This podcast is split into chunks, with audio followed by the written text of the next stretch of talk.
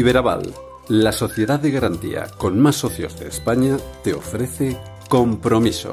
Compromiso Iberaval, el podcast que más apoya a las empresas.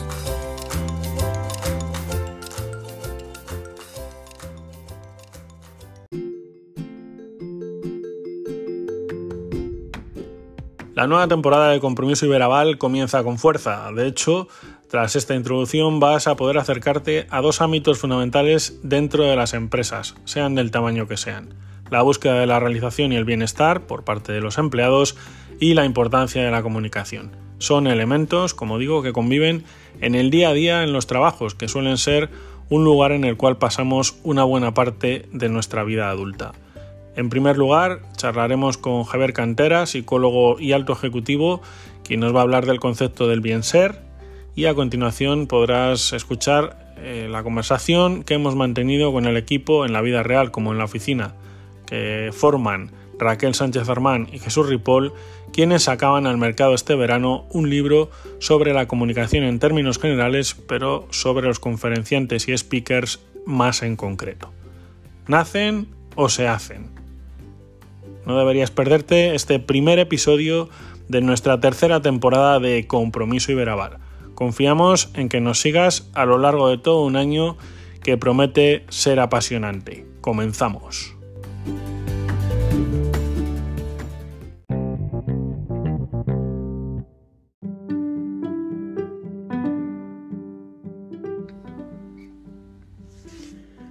Javier Cantera, palentino de pro, puede presumir de haber alcanzado muchos de sus sueños en la vida. Por supuesto, como vamos a ver, ese tópico de haber escrito un libro. Bueno, en realidad ha escrito varios y muy interesantes. También de haberse convertido en uno de los más reconocidos tintinólogos de Europa, aunque esa circunstancia daría para otra entrevista, y mucho más amplia que esta. Nos sentamos con Javier Cantera en este primer episodio de la nueva temporada de Compromiso Iberaval para hablar con él de salud mental en la empresa esa es la temática de su nuevo libro. Anteriormente, Cantera, presidente de la consultora Auren, publicó textos sobre liderazgo, recursos humanos o los perfiles psicológicos en la empresa. Buenas tardes, Javier, ¿cómo estás? Como mandan los cánones de agosto, eh, nos atiendes desde la playa, además, ¿verdad? Sí, muy buenas tardes aquí desde la playa, en, lo que es menester en este mes de agosto de, liberarnos un poco del estrés diario y estar en vacaciones, claramente. Bueno, pues muchas gracias por, por tu tiempo y por el esfuerzo. ¿eh? No te preocupes. Bueno, pues muy bien. Cuéntame. Yo te, voy a tutear porque como eres casi paisano, ¿verdad? Fíjate, fíjate. Los castellanos somos así, como siempre, Bueno, Javier, eh, tú eres un buen conocedor del mundo empresarial, pero mm, entiendo que la experiencia es lo que te ha llevado a, escribir este nuevo libro que lleva por título La salud mental en la empresa. Sí, este libro surge de mi experiencia de muchos años de psicólogo aplicado al mundo empresarial y es raro que un director general de una compañía sea psicólogo y más doctor en psicología, como es mi caso. Eh, eso nos permite estar observando todo el día lo que ocurre en la empresa y lo que hemos intentado en este libro es analizar de una forma sistemática toda la cantidad de situaciones que generan malestar en los empleados. ¿no? Y se hace todo un análisis muy, muy profundo, según mi opinión, eh, digamos, de las características que tienen que tener las empresas para intentar tener un mejor bienestar de los empleados. Con una hipótesis de fondo, que es que hoy día, después de la pandemia, es muy importante el bienestar como un elemento básico de la productividad. El bienestar de los empleados explica claramente la productividad sostenible de las empresas. Y esa es la tesis de fondo y sobre ello pues hago un análisis de, todas las áreas que se producen malestar en la empresa. ¿Cuáles son los principales desafíos que enfrentan las empresas al abordar este tema, Javier? Pues mira, fundamentalmente las empresas están abordándolo dándoles recursos a las personas para gestionar la adversidad. Y entonces, ¿qué es lo que hacen? Pues le dan cursos de mindfulness, les hacen diferentes actividades, pero no atacan el elemento fundamental, que son los cambios organizacionales que hay que hacer para mejorar el bienestar de las personas y, por tanto, su salud mental. En el libro identificamos 10 áreas muy específicas donde claramente interviene el bienestar de las personas, desde el trabajo per se, que sea un trabajo autónomo, que sea un trabajo significativo, que sea un trabajo que tenga claramente un nivel de rutinización adecuado, hasta las características del jefe, que como ya sabemos es un elemento muy claro de bienestar, hasta la característica de los grupos formales e informales, la gestión del tiempo, la gestión del espacio, así hasta 10 áreas que hay que analizar para que la empresa sepa cómo está en su bienestar en un momento.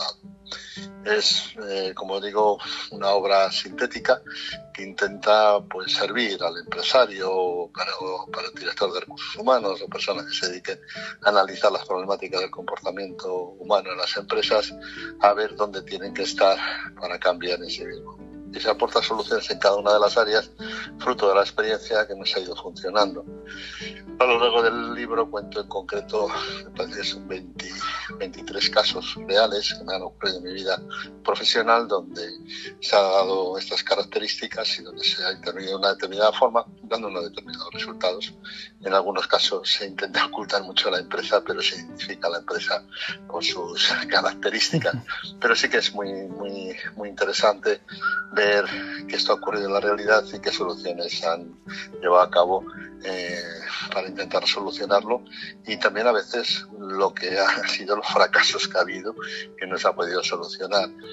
Es muy importante que las empresas se conciencien de que los empleados necesitan un ecosistema por lo menos no tóxico, que es el elemento básico. ¿Qué impacto, entiendo que es, que es muy elevado, ¿no? Pero qué impacto puede tener la salud mental de los empleados en ese rendimiento y en la productividad de la empresa? Hoy viene una noticia en los medios que en Inglaterra está muy preocupado por el incremento del asestismo por la depresión. Incluso están pensando desviar a psicólogos eh, gestión porque los médicos no dan abasto. ¿no? Eso también lo hemos denunciado. Somos el país europeo donde menos psicólogos hay en atención primaria. Y eso conlleva que un médico, cuando se enfrenta a una situación de un malestar psíquico, no sepa cómo actuar por lo tanto puede provocar situaciones inadecuadas de tratamiento, mm, falta de una atención temprana de soluciones, cronificar un malestar y es muy importante desde nuestro punto de vista el hacer un, un, análisis de pensar que en el siglo XXI las principales enfermedades profesionales no van a ser físicas, van a ser evidentemente psíquicas. Cada vez más la dosis de trabajador del conocimiento que somos cada uno de nosotros es mayor, por lo tanto ya no es un riesgo físico en sí mismo. La tecnología nos va a facilitar de cada vez vamos a tener menos riesgos físicos, pero vamos a tener cada vez mayor riesgo psicológico. Por lo tanto, es muy interesante analizar las empresas, su productividad desde el punto de vista de atender claramente al bienestar de los empleados en, cada uno de los puestos de trabajo que tiene la empresa. Javier, tú hablabas de la, de la importancia del líder o del gestor ¿Cómo pueden los gerentes, los, los responsables de las empresas contribuir a, a, mejorar esa salud mental de sus equipos? Primero, yo en el libro lo apunto claramente, ¿no? como tú decías al principio, un libro anterior mío ha ido sobre el concepto de liderazgo auténtico, líder serpa. Mm. Yo siempre digo y me baso en la idea que un líder lo primero que tiene que, que ser es estar sensibilizado a estos problemas, darse cuenta de que esto no es una moda, no es algo que la gente quiere en un momento dado. Las nuevas generaciones van de natural al psicólogo, cosa que no hacían generaciones anteriores, y todo esto está generando claramente una atención prioritaria a los temas de salud mental. Entonces, lo primero que tiene que hacer es sensibilizar. Lo segundo tiene que eh, basarse en conocimientos del saber ser líder desde la autenticidad, desde ser lo más transparente, ser la persona que claramente acepte el error, que conviva con la imperfección. Ese es un verdadero líder en este momento, no aquel que siempre es perfecto o aquel que nunca se equivoca. Esa concepción de autenticidad del liderazgo le va a permitir claramente aceptar una gestión de personas de una forma diferente. en tercer lugar, y es importante, es que se tiene que entrenar ser jefe es una habilidad eh, claramente que se demuestra con experiencia, se, adquiere con una determinada experiencia, pero ante todo con una verdadera eh, llevar a conciencia los verdaderos preceptos de saber ser un líder. ¿no? no es cuestión solamente de tener valores, sino de practicar conductas éticas y practicar conductas de líder. Y es muy importante ese entrenamiento Por lo tanto, yo siempre digo, son tres fases. Es claramente la sensibilización, es en la práctica y es el entrenamiento para ser buen líder. Javier, algo que está muy presente también en la actualidad en las empresas es, igual me corriges, el sentimiento, la sensación de falta de valoración dentro de las mismas, ¿no? Y esa, esa sensación entiendo que también incide en la salud mental del, del trabajador. ¿Cómo se trabaja adecuadamente esto? Entiendo que no es sencillo, ¿verdad? Sí, eh, una de las áreas es lo que se llama la experiencia empleado y otra de las áreas es el crecimiento personal. Nadie puede pensar que las empresas, una persona tenga bienestar si no se incide o se analiza su crecimiento personal, que no es solo el crecimiento profesional. Nadie va a crecer profesionalmente si no crece personalmente. Por lo tanto, es muy importante poner ese hueco de que la gente tiene que tener habitualmente retos de crecimiento. ¿no? Eh, yo siempre, cuando formo a directivos, les digo que la gran habilidad directiva es poner retos de crecimiento a su gente. ¿no? Y, y eso, el directivo tiene que saber poner esos retos para que el trabajo que tenemos todos y cada uno de nosotros tenga oportunidad de, de ser una posibilidades de crecimiento personal. Y también es muy importante la experiencia de empleado. Cada empleado vive su experiencia de una forma diferente. Por lo tanto, es muy interesante estar preguntando al empleado. La voz del empleado hay que meterla dentro de la variable de las políticas de gestión de personas. Menos política de gestión de personas hecha en el laboratorio, más política de gestión de personas con la voz del empleado, con lo que la gente quiere verdaderamente no poner una, una cesta de frutas a la entrada porque queda moderno, sino preguntar a la gente qué queréis que podamos hacer para que pongas una sonrisa cuando entres a trabajar. Esa es un poco la valoración básica del modelo que cada vez más hay que atender de bienestar. No, esto no es una moda de hacerlo más caro, no es una moda de mucho más esfuerzo, es un cambio de actitud hacia entender que las personas son un fin siempre y nunca un medio. Lo has comentado tú también al principio, Javier, pero eh, ¿qué papel desempeña la comunicación abierta y la empatía en la construcción de un, vamos a llamarlo así, ambiente de trabajo saludable? Bueno, es una variable del liderazgo auténtico. El liderazgo auténtico se basa en la transparencia y se basa en que en un momento dado la gente sepa que la gran evolución que tuvo el ser humano de ser un primate es cuando se desarrollaron las, neuronas espejo, neuronas espejo que como bien sabemos son las que nos permite ser empático y ponernos en, el, en la piel de los otros o en la piel de los otros. Por lo tanto, la empatía es una de las soft skills fundamental tanto para un empleado como para un directivo. Y la empatía hay que desarrollarla. No vale decir que cada uno tiene la que tiene. Todos somos susceptibles de mejorar nuestro nivel de empatía. Y es muy importante estos ejercicios que hacemos los psicólogos de conocimiento de la gente, porque la empatía hay una cosa que hay que forzarla, que es salir un poco de nuestra zona de confort, de que lo más habitual es que todo el mundo piense como yo pienso, no que yo me tenga que adaptar como piensan los demás. Y eso es un ejercicio que tenemos que hacer todos y cada uno, no solamente en la esfera del trabajo, sino en cualquier esfera de nuestra vida diaria. ¿Existe relación entre la creatividad y el bienestar emocional en el puesto de trabajo, en el lugar de trabajo? Sí, existe bastante relación. Vamos a ver, el bienestar es, eh, es un elemento, digamos, que no hay que asociarlo solamente al bienestar hedónico. Bienestar hedónico, físico, psíquico, sino también a una cosa que yo en este en este libro humildemente configuro un concepto que llamo bienestar de propósito. Es decir, lo que quieres ser tú de mayor y lo que quieres ser de mayor tu empresa. Mm. Esa afinidad de tu propósito de vida con el propósito de la empresa. Ese es el verdadero compromiso en este momento. Y ahí también describo, o expongo un término que no existe en castellano, pero yo le, le, le he puesto nombre, que le llamo el bien ser, que es un paso superior al bienestar. Bienestar es algo que puedes tener un día y, y puedes no tener otro día.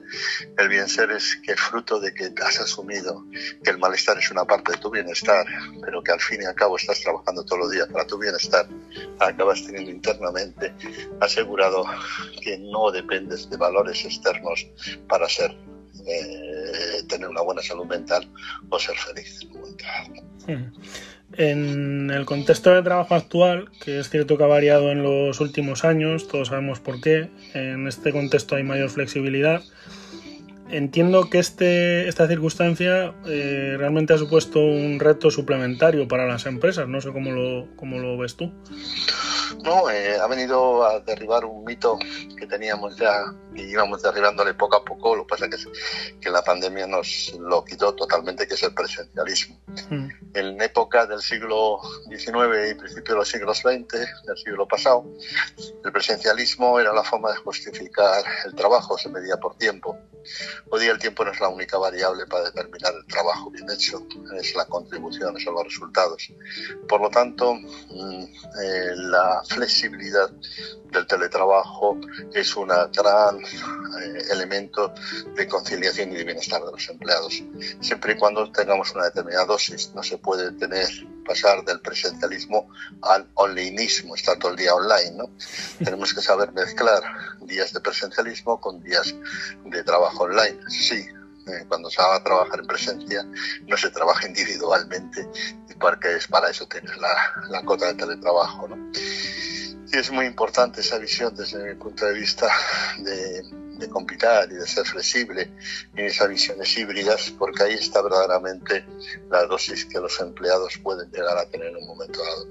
No podemos pensar solamente en empresas que el 100% sea presencial, ni tampoco en empresas que el 100% sea online. Pero esa dosis hay que buscarla en cada uno de los sectores, ámbitos, tipo de trabajo y visiones que podamos tener en trabajo que nunca tener teletrabajo y otros que sí pueden tener teletrabajo. Es la flexibilidad el concepto mayor que hay que utilizar ahí. Javier, un problema dentro de las empresas eh, tiene que ver con, con el asentismo laboral y otras variables, ¿verdad? Eh, y esto en ocasiones tiene que ver con el agotamiento emocional y el estrés en el, en el puesto de trabajo. No sé cuál eh, debe ser el enfoque sobre la prevención de estas circunstancias. Vamos a ver, todos sabemos desde hace mucho tiempo que el estrés no es malo. Eh, hay un tipo de estrés que te sirve a ti para crecer, para aprender. El problema es la cronificación o el continuo situación de estrés que genera claramente una inadecuación física y psíquica. El estrés eh, hay que atacarlo de muchos factores, pero hay uno que para mí es fundamental, que es ser consciente de que se tiene estrés. Yo creo que una forma de combatir fundamentalmente el estrés es siendo consciente. Por eso creo que el agotamiento, el estrés, hay que ponerlo encima de la mesa y hay que analizarlo como una variable más de peligro que tiene un, trabajo. Todos podemos llegar agotados o podemos llegar a tener un estrés.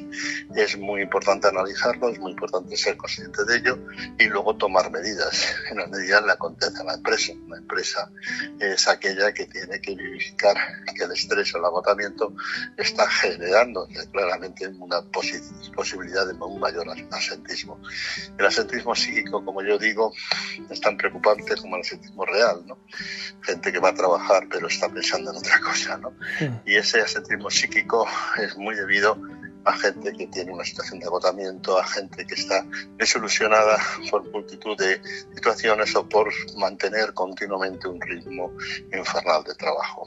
Yo creo que es muy importante los análisis de tiempo, los análisis de, medidas que podamos ir tomando para hacer un, un ecosistema mucho más eh, adecuado al bienestar y mucho menos al malestar. Pero también en el libro digo, pero sin caer en lo que yo llamo la dictadura de la felicidad. Eh, se ha puesto de moda en estos últimos años un concepto que se llama jefes de felicidad, que yo combato en el libro porque la felicidad no es una responsabilidad de la empresa, la felicidad es una ecuación personal de cada uno de nosotros. Lo que es responsabilidad de la empresa es que no exista ecosistema tóxico, es decir, que no este, generen estresores que puedan disparar tu estrés, pero nosotros no somos responsables de estar todo el día, eh, o las empresas no sean responsables de la felicidad de sus trabajadores. Eso sí, somos muy responsables responsable de su infelicidad. Eh, Javier, ¿tú recomendarías a, un empresario conocido tuyo, a los empresarios, por hablar en genérico, eh, implementar programas de bienestar mental en las organizaciones? Sin duda. Eh, yo llevo clamando hace muchísimo tiempo, pero fijaros, esto no es volver a psicologizar la realidad y volvemos, esto es como buenos castellanos que somos sentido común aplicado, es decir, ¿qué es lo que se trata? Se trata de buscar espacios, ocasiones, tiempo, donde la gente pueda entrar en relaciones informales y pueda generar un ecosistema más amigable y más humano que lo que había anteriormente. Yo creo que la humanización del trabajo es Oh. Uno de los elementos fundamentales para conseguir trabajadores comprometidos en este momento. Por eso hay gente que lo llama bienestar, hay gente que llama meter, eh, hacer consultas psicológicas. Yo lo llamo humanización, es de volver a poner en el centro que las personas son importantes per se, porque hoy día las empresas no son nada más que personas. Y si no cuidamos a las personas, las empresas nuestras nunca van a ser tan competitivas. Por lo tanto, hagamos un proyecto claramente de bienestar, de humanización de nuestro trabajo. Por ir cerrando, Javier Cantera, autor del nuevo libro de la editorial Almuzara, La salud mental en la empresa. Hablábamos al principio de que eres un tintinólogo y fuera de micro me decías que, que seguías escribiendo, o sea, que eso, eso no lo aparcas ni siquiera en vacaciones. ¿Cómo están esas dos cuestiones? ¿Cómo, cómo lo llevas? Pues el tema de Tintín, pues seguimos, es mi, mi actividad preferida. En este año acabo de ir a todos los sitios que en todos los cómics de Tintín están, me falta uno solamente, y es una sesión viajar a un sitio donde Tintín puso sus historias, pero es una fricada, como yo digo. Mm. Y en segundo lugar, lo de escribir, pues sí, estoy con otros dos libros, uno que va a salir a final de año sobre cómo gestionar personas en firmas profesionales, fruto de la experiencia que estoy adquiriendo aquí en Auren y luego otro sobre humanismo tecnológico, donde voy a intentar hablar del famoso bienestar digital, que en este momento tampoco tenemos mucha gente que estamos un poco esclavizados por estar en las redes, por estar en, sitios que antes no lo teníamos tan, tan, tan, tan, al, tan al pelo, ¿no? Y yo siempre recuerdo de que en mi pueblo y cuando yo era pequeño el periódico llevaba con dos días de retraso y no se hundía el mundo. En cambio ahora estamos nerviosos y no nos hemos enterado de la noticia que ha surgido hace media hora. Con lo cual todo este cambio de nuestro bienestar por la infosicación que tenemos con los sistemas digitales también lo trato en este libro que llamo Humanismo Tecnológico. Efectivamente, Javier, una última pregunta a colación de esto que comentas, porque vamos a decir que me lo has puesto del pie, ¿no?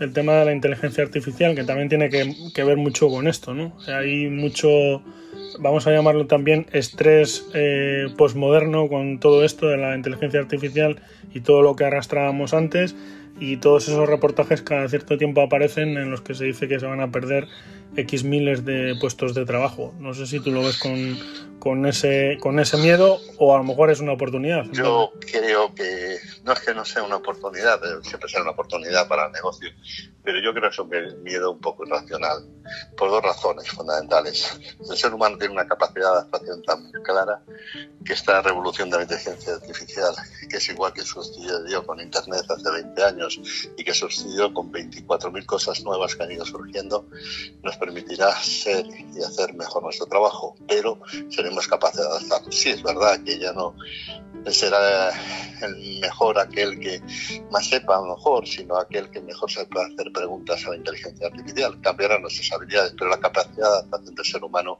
es infinita. Mm. Y segundo, yo soy un, eh, soy un gran defensor de la tecnología. Creo que la tecnología es una obra humana y como buena obra humana es una obra que puede conseguirse claramente cambiar y hacer. Sí es verdad el problema de la inteligencia artificial, por el mismo es casi un problema de geopolítica, de quién puede utilizar estos instrumentos inadecuadamente pero no es un problema empresarial o es un problema humano. Yo creo mm. que el ser humano se adaptará y el ser humano sabrá sacar las mejores condiciones a la tecnología. Eso sí, en Europa abrazaremos con nuestro código ético, claramente, en el resto del mundo, pues la inteligencia artificial necesitará algún otro variables diferentes porque la lógica del mercado puede conllevar a una competitividad, competitividad inadecuada con inteligencia artificial. Por lo tanto, los sistemas regulatorios aquí en Europa puede ser un ejemplo, tiene que existir. Me preocupa mucho la capa ética de la inteligencia artificial y ahí es donde hay que trabajar en este momento en todas sus variables. Javier Cantera, muchísimas gracias por atendernos, más haciendo el, esfuerzo, eh, que espero que no haya sido mucho esfuerzo, eh, desde la playa. Y nada, que seguiremos buscando tus libros, leyéndolos y agradeciéndote sobre todo que nos, que nos hayas atendido. Muchísimas gracias a ti y muchos recuerdos a todos los castellanos que estamos por todo el mundo haciendo que, por lo menos se recuerde que Castilla y León es una tierra que tiene mucho talento. ya sabéis que siempre lo digo y lo suelo manifestar y mucha gente olvida que, el gran problema que, puede existir es que una región puede ser mejor o peor, pero lo que no puede ser mejor es el tipo de personas que somos castellanos, del pan pan y del vino vino, que estamos dando claramente por todo el mundo una visión diferente a la visión que puede tener otra gente. Muchísimas gracias, Javier. Rica, nos vemos. Muchísimas gracias a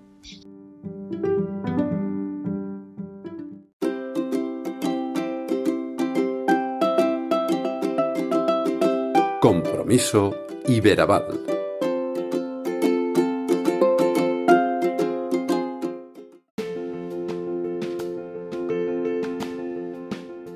Raquel Sánchez Armán y Jesús Ripoll son mucho más que una pareja, son un equipo. Socios en la vida y en los negocios, se lanzaron al emprendimiento tras haber pisado la empresa privada y la verdad es que no les va nada mal.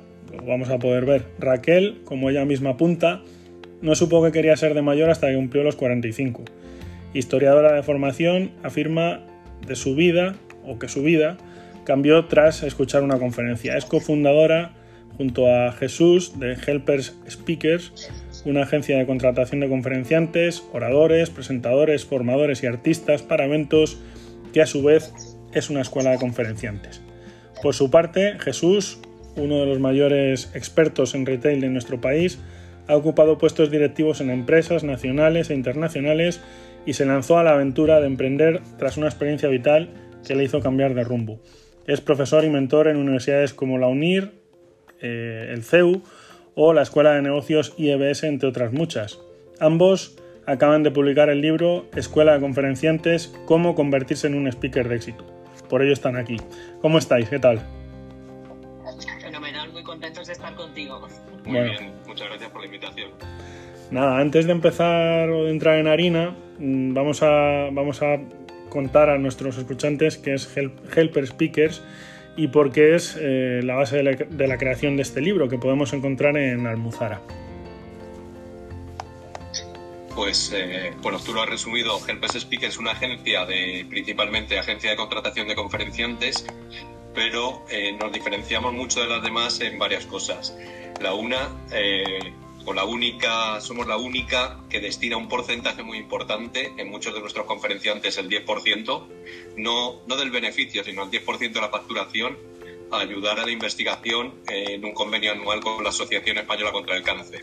Y luego nos embarcamos en todo tipo de proyectos solidarios, desde el maratón de coaching de, la, de las Rozas, la regata interempresas a favor de Cruz Roja o la serie solidaria El Camino Interior, que se puede ver actualmente en televisión española en televisión a la carta, donde 16 helpers speakers recorrimos el camino de Santiago y bueno, eh, actualmente que sepamos se estudia entre facultades de medicina. Entonces eso, nuestra experiencia en empresas y eh, nuestra especial honestidad para aconsejar siempre a los mejores conferenciantes es lo que nos diferencia de otras agencias que, que bueno, que lo que funciona en esa demanda, eh, despacharte lo que tú pides, aunque no sea lo que necesites yo os voy a hacer unas preguntas, igual os suenan un poco raras, ¿no? Pero, pero bueno, estaba inspirado cuando, cuando me puse eh, delante del ordenador a, plantearlas. Eh, ahí va la primera, a ver qué os parece. Eh, es, es, una pregunta un poco singular, ya digo. Si convertirse en un speaker exitoso fuese un plato de alta cocina, ¿qué ingredientes necesitaríamos? ¿Qué se necesita para, para ser un speaker de éxito? Pues lo primero yo te diría saber hablar, por supuesto, pero también saber pensar. A lo primero te podemos ayudar, a lo segundo tiene que venir de serie. Entonces es súper importante porque hay muchas personas que tienen que decir, tienen una historia tremenda, pero no saben comunicar. Entonces lo primero, saber conectar con tu público, saber, pues, pues eso, ponerle emoción, ponerle pasión y esto no es fácil, aunque cada vez hay más intrusismo y más gente que quiere ser conferenciante, pero es que hay una gran diferencia entre la gente que se prepara y la que no. Mira, por ejemplo, Mario Alonso Puig, yo creo que es uno de los, de los número uno indiscutibles pero es que no está ahí por casualidad. Lleva a sus espaldas un montón de conferencias, pero también lleva un montón de cursos de oratoria, ha hecho teatro, maneja las pausas como nadie, o sea, es magistral, pero todos los número uno eh, empezaron pues eso por formarse. Y ahora mismo hay un afán de, pues eso de, querer medrar sin ningún esfuerzo que, que, desde luego con nosotros no va para nada. La cultura del esfuerzo qué importante es. Oye venimos de una época eh, dura de reclusión que ya casi prácticamente hemos olvidado por los años del covid pero qué vacuna por lo del COVID, ¿qué vacuna impartiríais a los futuros speakers para superar el miedo escénico? ¿Qué se necesita?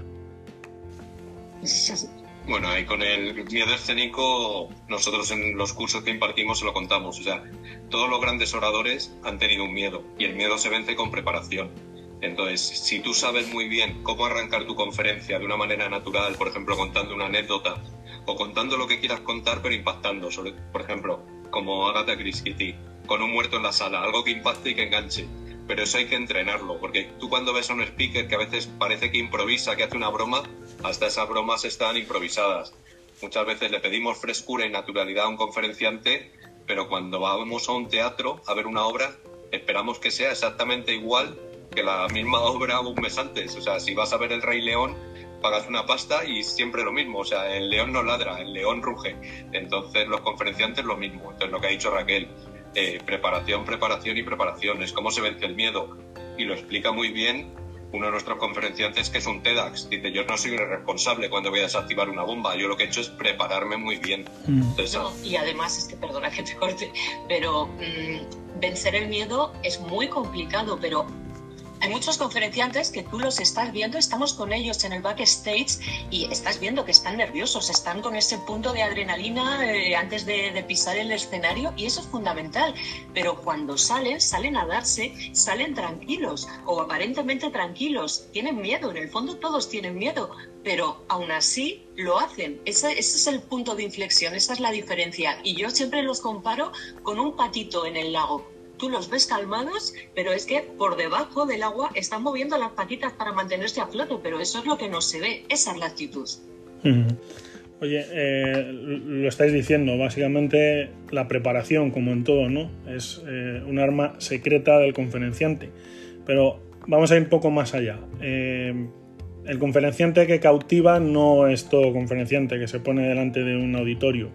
El que cautiva realmente necesita cierto carisma, o, así se puede ver desde fuera, y esa preparación. Pero entiendo que también hay otras, otras cosas, ¿no? Sí, o sea, está claro. Hay una parte que es hablar en público y cautivar a tu audiencia sabiendo hablar en público, sabiendo construir tu conferencia, que sea como el viaje del héroe, ¿no? Y con un final impactante, que se recuerde a ser posible que nos retrotraiga al inicio pero está el tema de la marca personal. O sea, hay personas que les presenta el presentador y según salen a escena todavía no han dicho ni una palabra y ya se cae el auditorio de aplausos. ¿Por qué? Mario Alonso ahora mismo yo creo que tiene 1.300.000 seguidores en Instagram.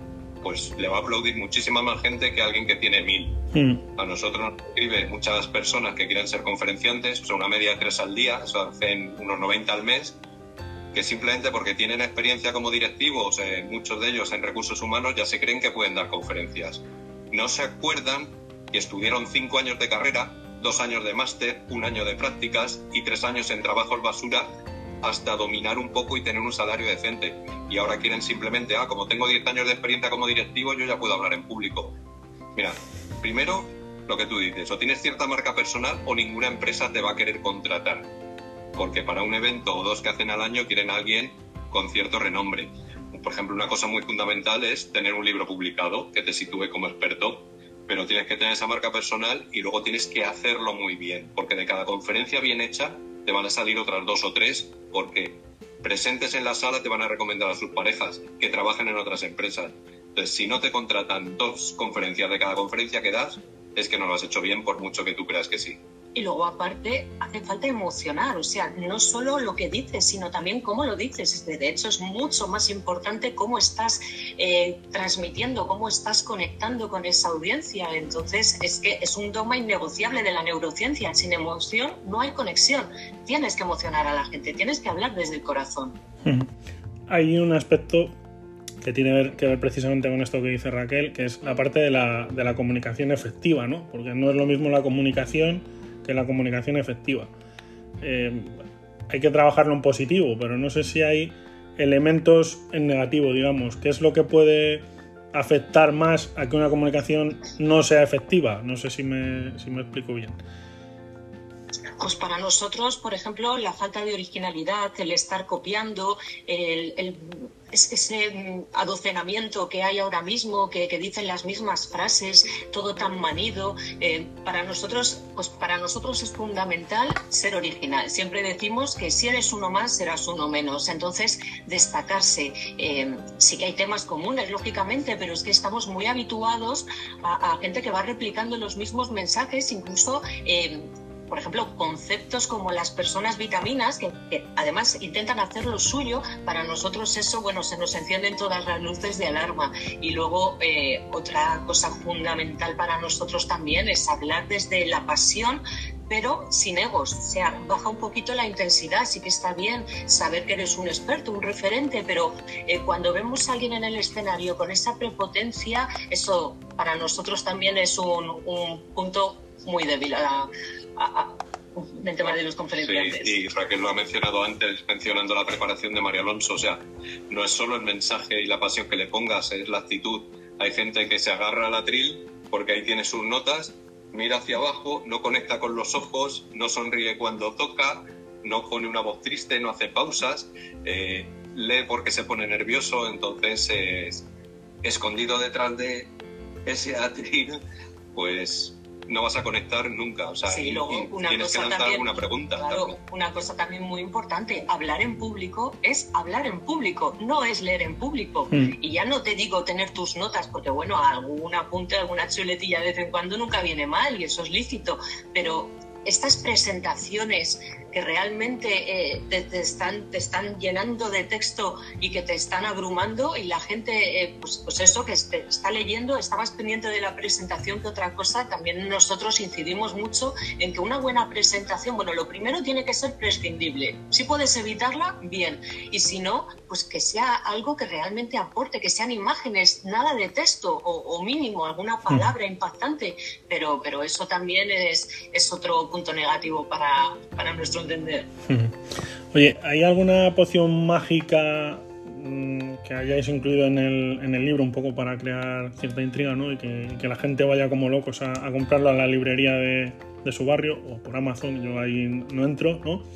Pero ¿hay algún tipo de poción mágica para desarrollar la empatía que tiene que ver también con todo esto que estáis contando, con la audiencia y que eso permita conectar de una manera más clara con, con quienes os están escuchando o no?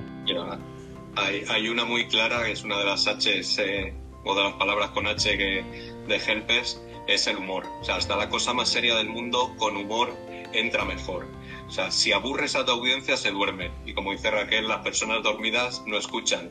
Entonces, eh, puedes contarlo con humor, porque al final es una forma de emocionar a la gente, de hacerla que se sienta tranquila, y cuando tú haces que la gente se lo pase bien o sienta curiosidad, la información, vamos, penetra 100 veces mejor. Entonces esa es una de las pociones mágicas.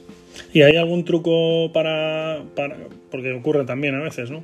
Entiendo que a ponentes de, cierta relevancia o renombre, pues, pues no, ¿verdad? Pero ¿existe algún, algún, algún truco cuando la audiencia no está muy receptiva? Lo, lo, lo tenéis detectado, obviamente, supongo, ¿no? Hombre, la verdad es que estudiar a la audiencia es uno de los puntos principales que debería tener en el orden del día eh, todo ponente. Eh, nosotros siempre hacemos un briefing con el cliente precisamente por eso, para saber eh, qué perfil tienen, si están allí voluntariamente, si por ejemplo es un evento corporativo y que esto forma parte de la conferencia de una convención de ventas, por ejemplo, pues no todo el mundo querrá estar allí en ese momento. Entonces, fundamental sea cual sea el perfil, hablar para ellos, adaptar tu lenguaje y adaptar el nivel de la conferencia a, ese público que te está escuchando. Y luego también, como decía Jesús, arrancar con un muerto en, en la sala como Agatha Christie. Es que hay que conectar desde el minuto uno, como las naranjas. O sea, mm. si no se le van las vitaminas, esto, esto es así, es fundamental. Y en, en el guion de un speaker mm, siempre tiene que haber algún tipo de. va en línea todo lo que estamos hablando, ¿no? Pero eh, algún tipo de anécdota que sea memorable, algún tipo de gancho, no solo al principio, obviamente. Esto lo hablo yo muchas veces con un, con un compañero aquí en el trabajo. Si sales con la cremallera bajada, ya hay una anécdota que todo el mundo va a recordar, ¿verdad? pero tienes que manejar otro tipo también de, recursos a lo largo de, tu charla. ¿no? Eh, ¿Existe, como digo, alguna fórmula? Hablamos mucho de fórmulas, ¿no? Pero ¿existe alguna fórmula para tener mm, anécdotas memorables? Eh, por ejemplo, basarse en, en lo vivido. ¿Cómo, ¿Cómo lo veis vosotros esto?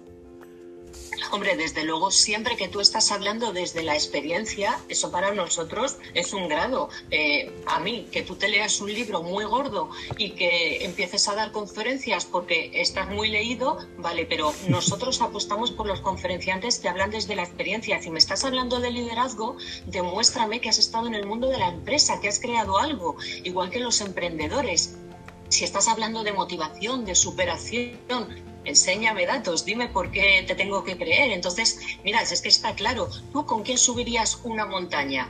¿Con alguien que se ha leído un libro de, escalada o con alguien que ha perdido un dedo del pie? Hmm. Yo creo que la respuesta está clara, la experiencia. Hmm. Estoy, me estoy acordando de una anécdota real con un conferenciante hace muy poco, eh, todos reconocéis, eh, Víctor Coopers, hace nada, hace un mes y medio estábamos con él en Kinépolis en una empresa y de repente un señor de la primera fila se levanta y como que se va a ir. Me mira así Víctor, a poca distancia de él. ¿Pero a dónde va, señor? Se le acerca al señor Víctor con un micrófono de diadema. Dice, es que voy al baño. Claro, se lo susurra a Víctor, pero claro, se lo susurra a un poco de distancia al lado del micrófono. Pues claro, las 500 personas que estábamos allí, Víctor decía, impresionante, es la primera vez que me pasa esto en la vida. Pues hay que tener tablas, naturalidad eh, y tablas para salir de esto. Y bueno, ahí estuvo chisteando con él. Bueno, ¿quiere que le esperemos o, vamos tirando? Eh, ¿Te vas a quedar fuera y ya te apuntas a los canapés? O que todavía me queda la mitad, ¿eh? que yo he cobrado bastante por venir. Entonces, sobre todo, tirar, tirar de humor. Incluso cuando se te olvida algo, puedes lanzar una pregunta a la audiencia. Bueno, ¿qué os ha parecido hasta ahora? ¿Hay algo que queráis saber? ¿Algo que no esté claro? Porque hay veces que pierden el hilo. Eh, hay otra cuestión, yo, suelo, con vosotros no ha hecho falta, pero con, mucha gente sí suelo eh, plantearla de saque, ¿no? Y es eh, no llevar a la gente a un, a un lenguaje excesivamente técnico, específico de la profesión de cada uno. creo que todos lo hemos sufrido. la consulta del médico cuando nos dan ciertas palabras que, que no entendemos, ya empezamos a preocuparnos, luego nos dicen, es como como eh, los, términos estos que se han puesto de moda en la cocina, ¿no? que al final es unas patatas fritas y te, lo, te, dicen que es una deconstrucción de carbohidratos. Bueno, en fin, lo que quiero decir es que al final eh, también muchas veces lo, lo, más sencillo es lo más complicado, ¿no? No sé si, si estáis de acuerdo. Sí, así es, así es. A nosotros, sobre todo no ya en las conferencias, sino en las eh, reuniones previas, hay empresas que nosotros, que venimos del mundo de empresa, hemos trabajado en multinacionales, yo en una de ellas inglesa, donde toda la comunicación era en inglés, de repente te sueltan tres, cuatro palabras en inglés mal pronunciado para darse importancia de no, mira, te tengo que cancelar este meeting porque me han puesto una call con el board y voy a tener que, que ausentarme y a ver cuándo podemos eh, reagendar. Entonces dice, bueno, eh, en fin, habla en castellano, o sea, habla en un idioma que te entiendan. Por eso insistimos mucho siempre, aunque alguna empresa diga, no, no, si no es necesario, no, no. Insistimos en tener una reunión previa en donde el conferenciante sepa qué tipo de audiencia hay, cómo están, qué les preocupa y qué creen que es bueno de su empresa actual y qué creen que es malo. Entonces, luego normalmente se estudian sobre la empresa y las noticias que hay y empiezas contándole cosas que les importan a ellos. O sea, si cosas de, su sector, porque ya, uy, va, no viene aquí a soltarnos la chapa, sino viene a contarnos algo que nos va a interesar. Entonces, hay que adaptar el lenguaje a cada empresa. No es lo mismo ir a una empresa de, de automóviles que ir como esta persona que nos llamaba eh, a un congreso médico de neurocirujanos. No puedes usar el mismo lenguaje. Otro aspecto que también es muy relevante, mm, eh, yo os decía la anécdota de la cremallera, pero es que es tal cual, es el lenguaje no verbal, ¿verdad? Que también resulta esencial a la hora de enfrentarse a, a cualquier audiencia. A vuestro juicio, ¿qué debe hacerse para abarcar el escenario en este sentido? ¿Qué debe hacerse, perdona? Sí, ¿cómo se puede trabajar precisamente esto, eh, el manejo adecuado del lenguaje no verbal? Porque al final todos tenemos tics, tenemos eh, ciertos gestos involuntarios que, que sí pueden afectar también a la comunicación. Bueno, o sea, esto eh, explicarlo sí. así breve es eh, complicado. Nosotros tenemos una formación que dura 20 horas que insistimos, hay directivos o hay emprendedores que han tenido un éxito, han vendido su empresa por varias centenas de millones de euros y nos dicen, no, no, yo quiero contratar a este mismo formador para, para mí solo. Uh -huh. Ya, ya, pero es que así no vas a aprender en, a hablar en público. Nuestros cursos mínimo hay 12 personas, máximo 15, duran 20 horas y es un 85-90% práctica. Entonces te estás exponiendo delante de 12, 13, 14 desconocidos que ellos también se van a exponer y es muy diferente cuando tú hablas solo con un formador a cuando además ves lo mismo que te han dicho a ti en otros o que luego te enseñen en vídeo y te digan, uy, pues yo eso que me juraría que no hacía, sí lo hago. Eh, eso de mirar al suelo, tener tics, tocarte el ojo, la nariz, la oreja, o sea, ahí claramente el público va a pensar, este me está mintiendo, ¿no? Son o estar hacia abajo, los hombros encogidos, en vez de ocupar la presencia escénica que decía eh, Raquel que ha ensayado Mario tanto en teatro. Eh, jugar con las pausas es parte del lenguaje. En una pausa no estás diciendo nada, pero te van a prestar mucha más atención a lo que dices después. Y si luego haces otra pausa y lo repites, o sea, al final no puedes llenar a la audiencia de conceptos, decir 20 conceptos en una conferencia, 15, 10, di 3 y que estén clarísimos, aunque lo repitas varias veces, porque la gente va a recordar solo si le emocionas y va a recordar un número muy limitado de, de, las cosas que has dicho. Y sobre todo eh, hay que intentar abarcar a toda la audiencia. Lógicamente, si tienes en las primeras filas a alguien que no te está prestando atención, que está con el teléfono móvil, pues inconscientemente vas a estar observándole constantemente. Nosotros aconsejamos todo lo contrario. Busca caras amables, busca a alguien que sí que te esté prestando atención, busca a alguien de tu entorno, que siempre habrá alguien que te que te está acompañando. Entonces, eh, luego también otro truco es mirar a las últimas filas. Normalmente el escenario está iluminado, entonces tú no vas a ver mucho más allá de la cuarta o quinta fila, pero intenta barrer con la mirada a todas esas filas del fondo y, y no estés prestando atención precisamente a quien no te la está prestando a ti. Jesús Ripoll y Raquel Sánchez, que son los autores de este nuevo libro, Escuela de Conferenciantes, cómo convertirse en un speaker de éxito. Eh, la verdad es que es un placer hablar con vosotros y además teniendo en cuenta de, de, lo que estamos hablando, que es la comunicación, yo soy otro apasionado de la comunicación, podríamos estar hablando horas, pero un poco por, por ir cerrando esta entrevista en Compromiso Iberaval mm, y como dicen ahora en, en los programas de máxima audiencia, que ya no es tan máxima audiencia en televisión, vamos a hacer un poco de promoción del libro. ¿Quién lo tiene que comprar? ¿Para quién, para quién está dirigido? ¿A quién lo, lo habéis escrito? Pues eh, está dirigido para todo aquel que quiera eh, buscar el punto G a su audiencia, emocionarlos y no solo para alguien que quiera monetizar el tema de dar conferencias, sino también a directivos que estén habituados a hablar en mesas redondas, a, a pues, gente que tenga que, que, exponer algún trabajo en grupo, alguna, algún directivo. Entonces, todo aquel que quiera hacer un upgrade al tema de la oratoria que me parece fundamental. O sea, saber hablar es tan importante como saber escribir. Hoy en día la vida es venta, tienes que saber venderte. Sí, ahí nosotros, un 80% de las personas que vienen a nuestros cursos son directivos que no quieren convertirse en conferenciantes. Pero ¿cuántas veces en un trabajo vemos que uno progresa cuando tiene muchos menos méritos que otros o mucho menos conocimiento, menos experiencia? Pues porque sabe hablar en público y sabe venderse. Es muy importante tener contenido, pero mucho más importante es saber expresarlo simplemente con que un curso de oratoria, porque leerte el libro no te va a dar esto. te va a dar los trucos para triunfar como conferenciante y muchas recomendaciones, pero para hablar en público hay que practicar. Entonces, simplemente con que te dé para pasar una entrevista y conseguir un trabajo mucho mejor que el que tienes y seguir progresando o cerrar una venta, es que has amortizado el curso. Y hay gente que me dice, es que un fin de semana, es que 20 horas, tenemos cursos de 8 y de 4. Bueno, pues como todo, son cursos intermedios. Si quieres hacer un curso bueno que te sirva para toda la vida, vete mínimo a 20 horas y no es nada comparado con PDG del IS, por ejemplo, que yo he hecho de seis meses y que te cuestan infinitamente más, o un MBA de un año, que no te diferencia de la masa.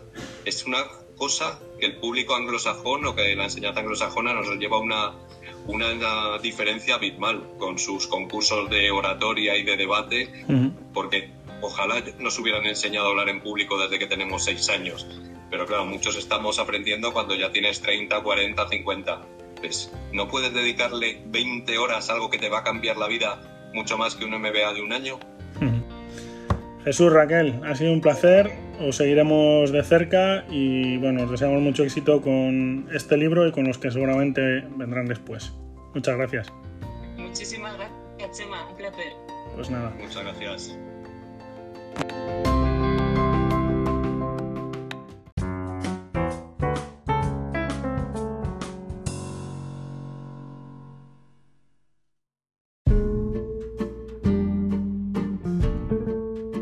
Y hasta aquí llega el nuevo episodio, el primer episodio de esta tercera temporada de Compromiso Iberaval. Confiamos en que haya sido de tu agrado el contenido que te hemos brindado. Ya sabes que Iberaval es la sociedad de garantía líder en actividad en España, que nuestro cometido central pasa por resultar útiles a las pymes y que ese es precisamente el sentido de este podcast. Por nuestros micrófonos han pasado el palentino Javier Cantera, quien nos ha presentado su libro La salud mental en las empresas, así como Raquel Sánchez Armán y Jesús Ripoll, quienes lanzaron otro texto este mismo verano, un libro que lleva por título Escuela de Conferenciantes. Lo dicho, te esperamos en apenas unas semanas si estás pendiente de esta publicación y si no, cuando tú quieras. El podcast está disponible en las principales plataformas de audio. Muchísimas gracias por acompañarnos. Has escuchado el podcast de Iberaval, tu sociedad de garantía.